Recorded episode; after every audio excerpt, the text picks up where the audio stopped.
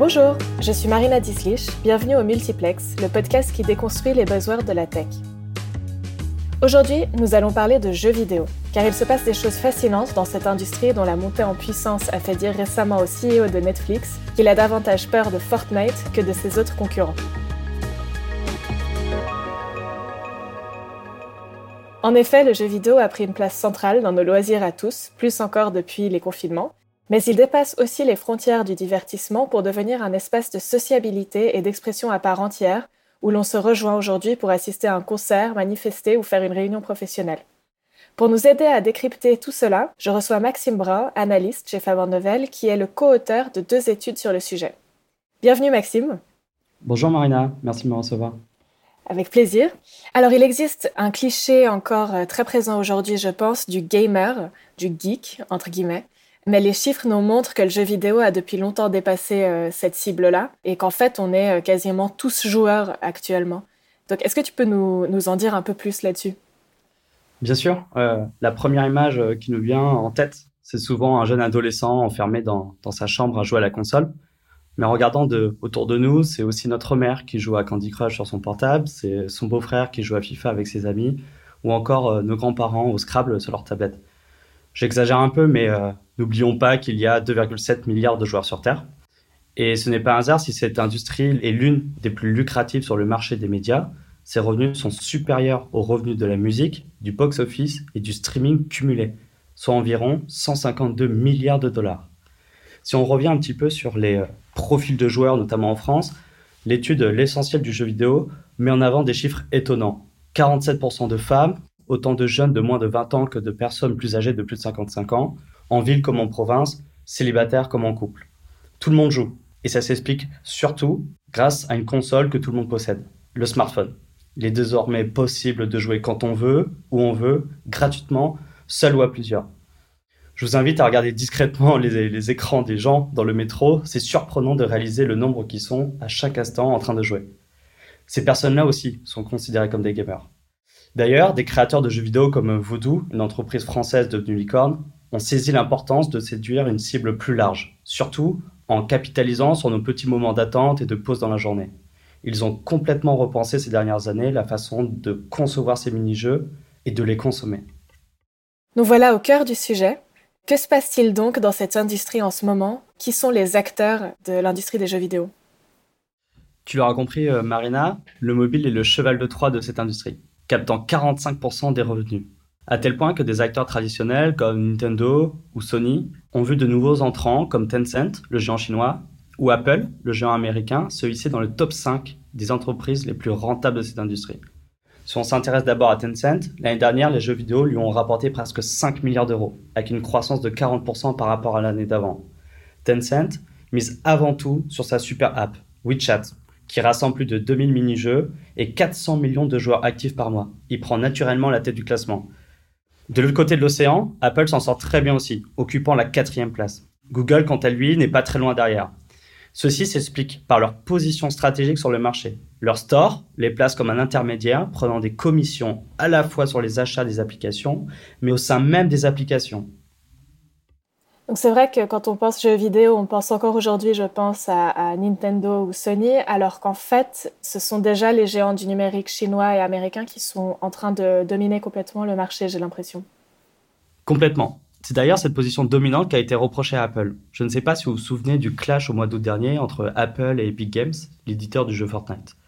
Epic Games a incité ses joueurs à acheter de la monnaie virtuelle sur le jeu, pour éviter justement qu'Apple prenne toutes les commissions qui sont liées à tous ses revenus. Même si le CEO d'Epic Games avait anticipé leur réaction, Apple et Google ont répliqué en bannissant Fortnite de leur plateforme. Cela s'est terminé par une plainte auprès des deux géants, une communauté de joueurs qui rentrent en guerre face à Apple. Pour l'instant, la justice donne raison à Apple, mais cela va être intéressant de voir si d'autres industries vont vouloir à leur tour se révolter contre les commissions imposées. Je pense notamment au secteur du food. Et vraiment, ce clash n'est pas anodin, puisqu'il se concentre sur ce qui est vraiment le point sensible de cette industrie, la distribution. D'ailleurs, en moins de deux ans, tous les GAFAM ont lancé leur plateforme. Je pense à Google avec Stadia, Amazon avec Luna et plus récemment Facebook avec Facebook euh, Gaming Platform. Alors la distribution est le nœud du problème, mais quand on voit par exemple Amazon lancer son propre studio de création de jeux vidéo euh, dernièrement, on se dit que les GAFAM sont en train de contrôler de plus en plus d'autres parties de la chaîne de valeur jusqu'à la contrôler en entier. Tu as parfaitement raison Marina. Et Amazon est un super exemple. On en parle peu, mais il multiplie les initiatives dans ce secteur. On a parlé à l'instant de Luna, sa plateforme de distribution, mais comme tu disais, Amazon a aussi lancé son propre studio avec pour l'instant un échec avec le jeu Crucible, le premier jeu qui a été lancé à grande échelle. Ce n'est pas vraiment facile de séduire cette audience, c'est un métier à part entière avec ses propres codes.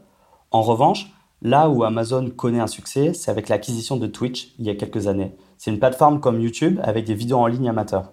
À elle seule, c'est 35 millions de visiteurs uniques par mois, 9 milliards d'heures passées par les joueurs à regarder du contenu et 2 milliards de chiffres d'affaires.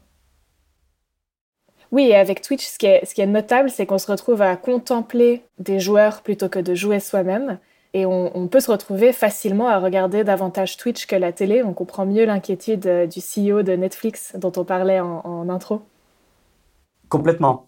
Il y a tellement de contenu, que ce soit des événements e-sport retransmis en direct ou des influenceurs euh, streamers comme Squeezie ou Gotaga en France qui rassemblent des millions de fans. Ces événements sportifs d'un nouveau genre sont devenus en réalité des phénomènes culturels. C'est toute une industrie à part entière. Des influenceurs, des équipes professionnelles, des compétitions avec des prix allant jusqu'à 30 millions de dollars, des événements gigantesques et des médias. Quand on parle d'événements culturels, je ne plaisante pas. 100 millions de personnes ont regardé la finale de League of Legends en 2019 à Paris. C'est plus que la finale du Super Bowl ou que la finale de la NBA. C'était un événement sold out en moins d'une heure, rediffusé sur 30 plateformes dans 19 langues différentes. Sur place, c'était 17 000 personnes qui couraient dans les gradins pour regarder les deux équipes s'affronter. Le sponsor de la finale de League of Legends, c'était Louis Vuitton. Vuitton qui a conçu la malle chargée de transporter le trophée destiné à l'équipe gagnante. Plus récemment, j'ai été frappé par le Z-Event. C'était un événement caritatif sur la plateforme de streaming Twitch qui a pour but de réunir des streamers et influenceurs du gaming français au même endroit le temps d'un week-end pour récolter un maximum de dons pour une association. En 2020, ils ont récolté en 48 heures 5,7 millions d'euros pour Amnesty International. Ce genre d'événement avec de l'impact permet de démocratiser le e-sport. Pour te dire, même le PSG a désormais son équipe e-sport, Disney sponsorise une des plus grandes équipes au monde et l'acteur américain Will Smith a investi 46 millions de dollars de sa fortune personnelle dans une équipe sud-coréenne. Avec de tels sponsors, une telle audience, de tels investissements, il est difficile de considérer l'e-sport comme un épiphénomène. Et très sincèrement, je ne serais pas étonné de voir le e-sport arriver au JO dans quelques années. C'est vrai que les chiffres et l'ampleur du phénomène sont vraiment impressionnants. Et avec le e-sport, le jeu vidéo entre dans une vraie dimension de compétition et de performance. Mais j'imagine qu'il existe encore d'autres types de jeux vidéo à succès. Quels sont-ils? Je te rassure, Marina, il y a une telle diversité de jeux qu'il y en a forcément un qui te plaira. Il y a surtout une typologie de jeux qui est en train de se développer aujourd'hui. Ils ont presque tous un point commun. Ce sont des jeux aux univers infinis qui accueillent des millions d'utilisateurs présents sous forme d'avatars, pouvant s'y déplacer, interagir socialement et même économiquement. C'est ce qu'on appelle un métaverse. Et qu'est-ce qu'on entend euh, derrière le terme métaverse? Alors le métaverse, c'est une sorte de cyberespace qui peut simuler le monde réel ou non. Il peut reproduire les lois physiques du monde réel, telles que la gravité, le temps, le climat, la géographie et même les expressions faciales.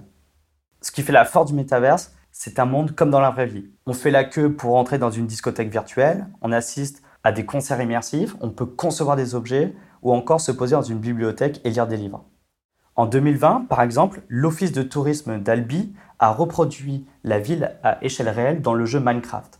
Deux fois par semaine, une visite était organisée pour découvrir le patrimoine tout en restant chez soi. Dans ce même jeu, les étudiants de Sciences Po Paris se retrouvaient dans un amphithéâtre pour suivre leurs cours. Aussi, un jeune couple du New Jersey a décidé de maintenir leur mariage pendant le confinement, mais cette fois sur une île virtuelle dans Animal Crossing. Et des exemples comme ça, je peux t'en citer plein. Et en effet, je pense qu'on a tous entendu ce genre d'exemple, euh, notamment pendant les confinements, avec le concert de Travis Scott sur Fortnite, par exemple. Je ne savais pas que ces, ces mondes-là s'appelaient des métaverses.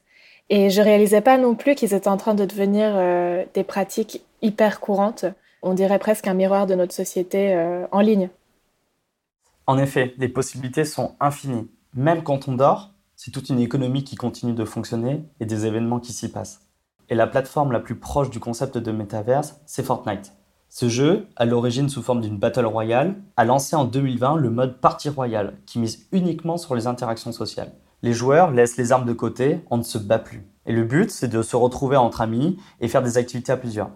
Tu parlais du concert de Travis Scott qui a eu lieu en avril dernier. Je trouve que ça illustre très bien le reflet de notre société, voire l'amplifie, parce que ces concerts ont rassemblé plus de 27 millions de téléspectateurs. Ces concerts ne sont pas prêts de s'arrêter. À vrai dire, je suis même convaincu que ce n'est que le début des expériences virtuelles immersives. C'est vraiment fascinant et merci pour ce tour d'horizon du panorama des jeux vidéo. On voit que tout est possible ou presque. Pour ma dernière question, et peut-être davantage pour les annonceurs ou, ou marketeurs qui nous écoutent, les jeux vidéo sont aussi du coup en train de devenir potentiellement des vrais espaces d'expression pour les marques. Tu parlais de Louis Vuitton euh, tout à l'heure. Est-ce qu'il y a d'autres euh, initiatives notables? Complètement. Tu parlais de Louis Vuitton, on parlait des concerts, mais il y a plein d'autres formats imaginés.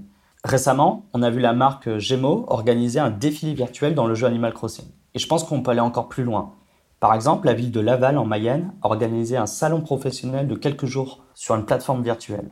On voit que des nouvelles opportunités se créent et ce mouvement de fonds n'a pas échappé aux investisseurs. Je pense particulièrement à Opin, qui a levé 125 millions de dollars, ou Ubilo, avec 4,5 millions de dollars, qui sont toutes les deux des startups spécialisées dans la création d'événements virtuels. Et c'est des choses qui vont arriver. Alors, tu nous as parlé d'énormément de choses euh, dans cet épisode, et merci. Euh, qu'est-ce qu'on retient pour 2021 Métaverse ou non, je pense qu'il faudra se préparer en 2021 à voir émerger de multiples univers virtuels. C'est d'ailleurs au cœur des préoccupations des géants du numérique. Ils y voient le même potentiel qu'ont été les réseaux sociaux, voire plus. C'est un format original pour générer encore plus d'engagement avec ses prospects ou ses clients. C'est un canal de plus dans l'approche marketing, avec surtout la possibilité d'interagir avec des artefacts de la marque. En tout cas, j'ai hâte de voir émerger la prochaine vague d'expériences immersives virtuelles. Et ce qui va être encore plus intéressant, c'est de voir comment les marques vont réagir.